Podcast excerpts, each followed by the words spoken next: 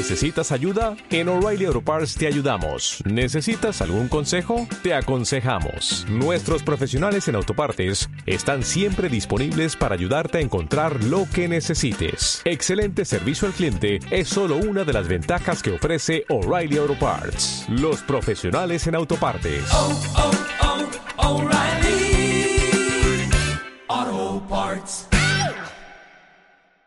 Hola amigos, que Dios los bendiga.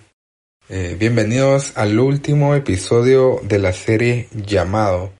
Eh, estoy emocionado porque han sido unos temas bien interesantes y muy geniales y espero que hayan sido de mucha bendición para tu vida. Estoy feliz porque ya, ya es el final y, y yo sé que luego viene una serie muy grandiosa por mi amigo César. Así que estén pendientes porque Checha eh, también anda on fire, así que eh, mucho ánimo, bienvenidos al podcast de Sin Cara pero con Gracia, yo soy Paco y comencemos. Bien, bien, bienvenido. Esto es, esto es Sin Cara pero con Gracia Podcast. Eh, estas últimas semanas hemos estado hablando sobre el llamado que tenemos en Dios y de cómo Él nos ha designado una tarea específica y cómo Él nos llama a vivir en santidad y, de verdad me emociona el saber que tenemos un propósito en Dios porque eso le da mucho sentido a tu existencia, le da mucho sentido a tu vida. Y pues hoy hemos llegado al final y del tema del cual te quiero hablar hoy es acerca de que somos agentes de reconciliación. No te me emociona esa palabra, el ser un agente. Eh, me recuerda a ser un agente eh, 007, aunque de cara no tenemos nada, pero la gracia tal vez sí. Pero estamos llamados a ser agentes de reconciliación. Y hoy vamos a estar eh, estudiando el libro de Segunda de Corintios en su capítulo 5, los versículos 16 al 20. Eh, te los voy a leer en la nueva versión internacional y dice así. Así que de ahora en adelante no consideramos a nadie según criterios meramente humanos. Aunque antes conocimos a Cristo de esta manera, ya no lo conocemos así. Por lo tanto, si alguno está en Cristo, es una nueva creación. Lo viejo ha pasado, ha llegado ya lo nuevo. ¿No te emociona eso? Ha llegado ya lo nuevo. Todo esto proviene de Dios, quien por medio de Cristo nos reconcilió consigo mismo y nos dio el ministerio de la reconciliación. Esto es que en Cristo Dios estaba reconciliando al mundo consigo mismo no tomándole en cuenta sus pecados y encargándonos a nosotros el mensaje de la reconciliación. Así que somos embajadores de Cristo, como si Dios los exhortara, como si Dios los exhortara a ustedes por medio de nosotros, en nombre de Cristo les rogamos que se reconcilien con Dios. Aquí eh, Pablo nos está llamando a ser agentes de reconciliación y hoy vamos a estar hablando de cómo tenemos esas funciones y de cómo Dios nos ha llamado a ser reconciliadores en esta tierra, ser reconciliadores del mundo que está perdido, que está en pecado, a reconciliarlo con el Dios de amor, con el Dios creador.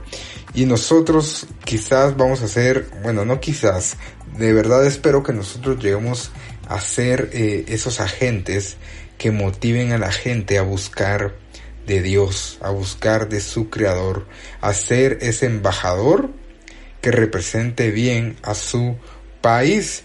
Y hoy vamos a, ver eso, cómo podemos ser un buen embajador y vamos a estudiar versículo eh, por versículo, extrayendo eh, lo que, viendo los detalles de, cómo cada texto se relaciona eh, con nosotros.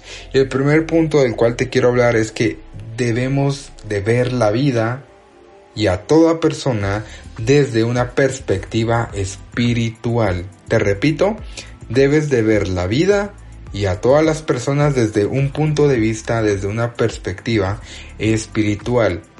Es necesario que veas a las personas, sus etapas de vida, los problemas que vive, las luchas, las realidades y desafíos desde una perspectiva más espiritual.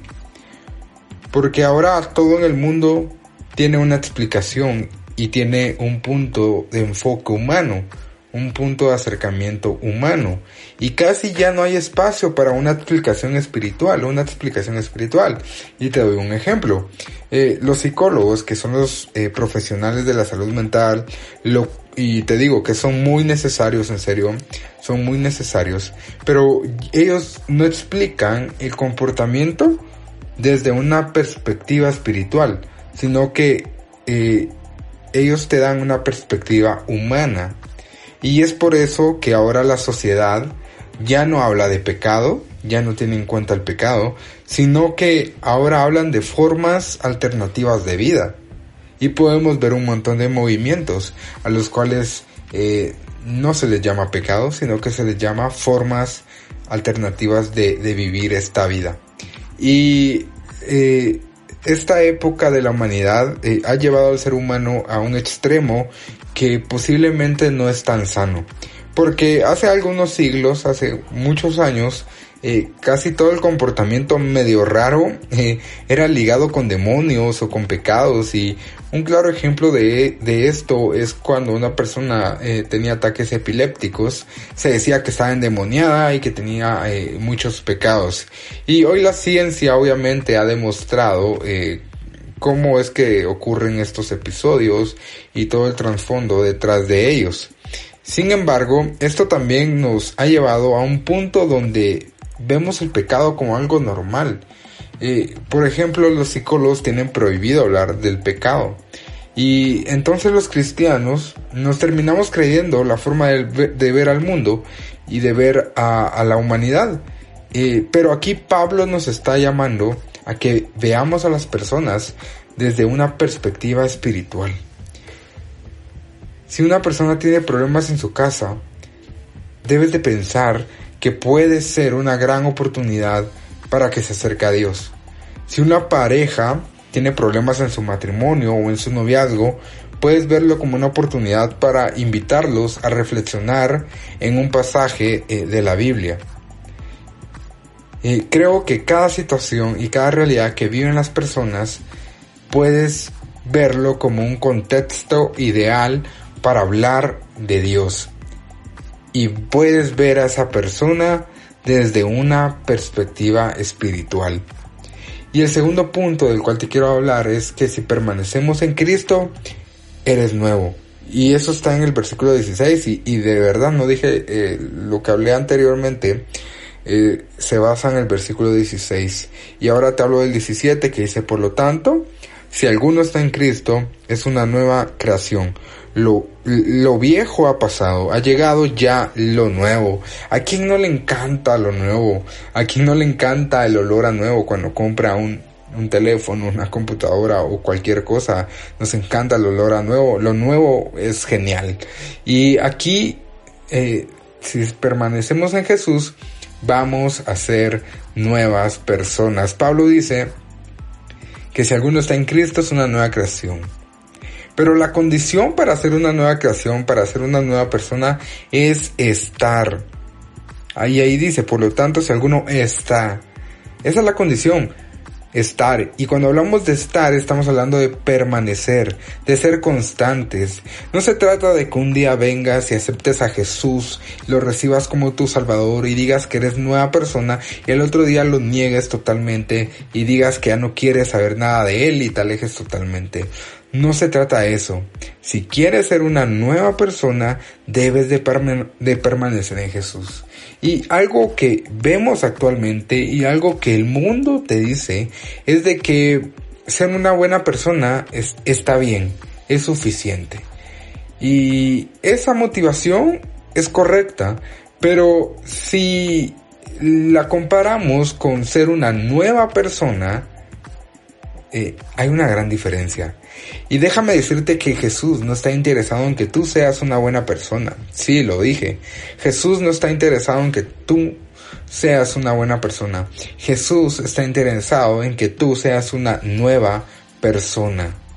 Obviamente cuando tú eres una nueva persona, vas a empezar a vivir bajo, bajo el estándar del reino. Y el estándar del reino nos habla de amar a las personas. Entonces vas a ser una buena persona. Pero Dios está más interesado en que seas una nueva persona y no una buena persona. Y ese es el secreto, permanecer en Jesús, aunque la verdad no es tan secreto, pero esa es la clave, permanecer en Jesús. Y te hago una pregunta para que reflexiones. ¿Cuánto tiempo necesitas pasar con Jesús para ser transformado? ¿Qué podemos hacer para permanecer en Jesús? Y el tercer punto del cual te quiero hablar es, Dios nos reconcilió consigo mismo por medio de Jesús. Eso está en el versículo 18 y dice, todo esto proviene de Dios, quien por medio de Cristo nos reconcilió consigo mismo y nos dio el ministerio de la reconciliación. Dios, nos, Dios se ha reconciliado con nosotros a través de Jesús. Y suele pasar que cuando peleas con una persona, con tu novia, con tu novio, eh, siempre hay alguien que tiene que, que, que, ceder, siempre hay alguien que tiene que buscar la reconciliación porque si no esto no funciona. Y por lo general es con flores o con chocolates o con un detalle bonito para pedir perdón y, reconciliarte con esta persona. Y, y aquí lo emocionante y lo lindo y lo hermoso de todo esto es de que Dios se ha reconciliado contigo. Cuando Él... Mm, él no tuvo la culpa de que nosotros eh, nos hayamos alejado de Él. Y Él no te trae flores, Él no te trae chocolate. Él entregó a su propio Hijo para tener una relación contigo. Y Jesús es nuestra conexión con Dios. Jesús es el camino, Jesús es la verdad y Jesús es la vida. Que, y Él es el puente que nos lleva a Dios. Y no hay nadie más. Si tú quieres estar reconciliado con Dios, necesitas estar en Jesús. Necesitas eh, tener una relación con Jesús. Gracias a Jesús podemos estar en paz con nuestro Dios, el creador del universo. Y te hago una pregunta. ¿Cómo te sientes cuando te reconcilias con Dios? ¿Cuándo fue la última vez que te reconciliaste con Dios? ¿Cuándo fue la última vez que le agradeciste a Jesús o buscaste a Jesús, ya que Él es el puente para estar con Dios? Es genial de ver cómo Dios nos ama tanto y, y ver cómo Él tiene un plan perfecto para nosotros. Y del cuarto punto del que te quiero hablar es que nos encargó el mensaje de la reconciliación. Y es por eso que aquí está hablando de, de, ser agentes de la reconciliación, es por eso el nombre del tema. Porque Él nos reconcilia, Él nos reconcilia con Él, pero Él te da un encargo y, y, eso significa que lleves el mensaje de esa reconciliación. Y eso lo podemos ver en el versículo 19 que dice, esto es que en Cristo Dios estaba reconciliando al mundo consigo mismo, no tomándole en cuenta sus pecados y encargándonos a nosotros el mensaje de la reconciliación. Yo creo que eso es uno de los mayores privilegios que nosotros podemos tener. Ser portadores de un mensaje poderoso, ser portadores de un mensaje que transforma vidas y que cambia eternidades. Y al igual que un embajador de un país habla de su tierra, habla de su cultura, de su idioma, de su música, de sus costumbres. El llamado de nosotros como cristianos es hablar del mensaje de Cristo, el mensaje de su sacrificio, el mensaje de su eternidad el mensaje de su amor. Qué privilegio tan grande ser portador de buenas noticias. Y esa es tu tarea al día de hoy en el trabajo, con tu familia, con tus amigos y en cualquier contexto en el que te encuentres. Estás llamado a ser un embajador. Y ese es el último punto del cual te quiero hablar. En conclusión, somos embajadores de Cristo. Versículo 20 dice, así que somos embajadores de Cristo como si Dios los, los exhortara a ustedes por medio de nosotros, en nombre de Cristo, les rogamos que se reconcilien con Dios. Pablo concluye esta porción de la Biblia reafirmando nuestra tarea como embajador y decirles a las personas, en nombre de Cristo les, rogamos que se reconcilien con Dios. No les vas a llegar a decir así porque las formas en presentar el Evangelio cambian, pero el Evangelio sigue siendo el mismo. Y no hay otro mensaje más importante que darle a otro que el Evangelio de Jesús. Y es un gran honor que tú seas un embajador, pero así como es un gran honor, es un gran desafío para ti. Así que te motivo a que representemos el reino de Dios de una manera grandiosa, de una manera digna, que esté a la altura del sacrificio de Jesús. Y así llegamos al final de, de esta serie de temas del llamado. La conclusión de todo esto te puedo decir es de que Dios tiene cosas grandes para tu vida. Dios tiene cosas muy bonitas para ti pero debes de esforzarte, ser valiente, vivir una vida en santidad, una vida agradando a Dios con tu corazón, que el deseo de tu corazón sea vivir para Él. Y al final sabes de que todo esto es para que tú seas un embajador de Jesús y para que lo representes bien aquí en la tierra y para que ampliemos el reino de Dios aquí en la tierra, para que traigamos un poco del cielo acá a la tierra porque como les decía, cuando tú perdonas, traes el cielo a la tierra. Cuando tú amas, traes el cielo a la tierra. Cuando tú eres generoso, traes el cielo a la tierra. Y es genial traer el cielo a la tierra. Es genial ser un agente de cambio, un agente de reconciliación. Así que si aún no te has reconciliado con Dios, espero que te reconcilies este día, esta noche, para que puedas ser influencer de reconciliación. Así que mi amigo, hemos llegado al final de esta serie. Yo soy Paco, comparte este podcast con tus amigos, con tu familia. Eh, gracias a todos de verdad por el apoyo. Y de verdad estén pendientes porque Checha se viene con una serie también que va a estar muy buena. Así que que Dios los bendiga, eh, mis queridos eh, sin cara pero con mis queridos desgraciados, ah no, no, no, mis queridos descarados, y, pero pues, con gracia, así que que Dios los bendiga, eh, se les aprecia un montón y, y nos vemos a la próxima.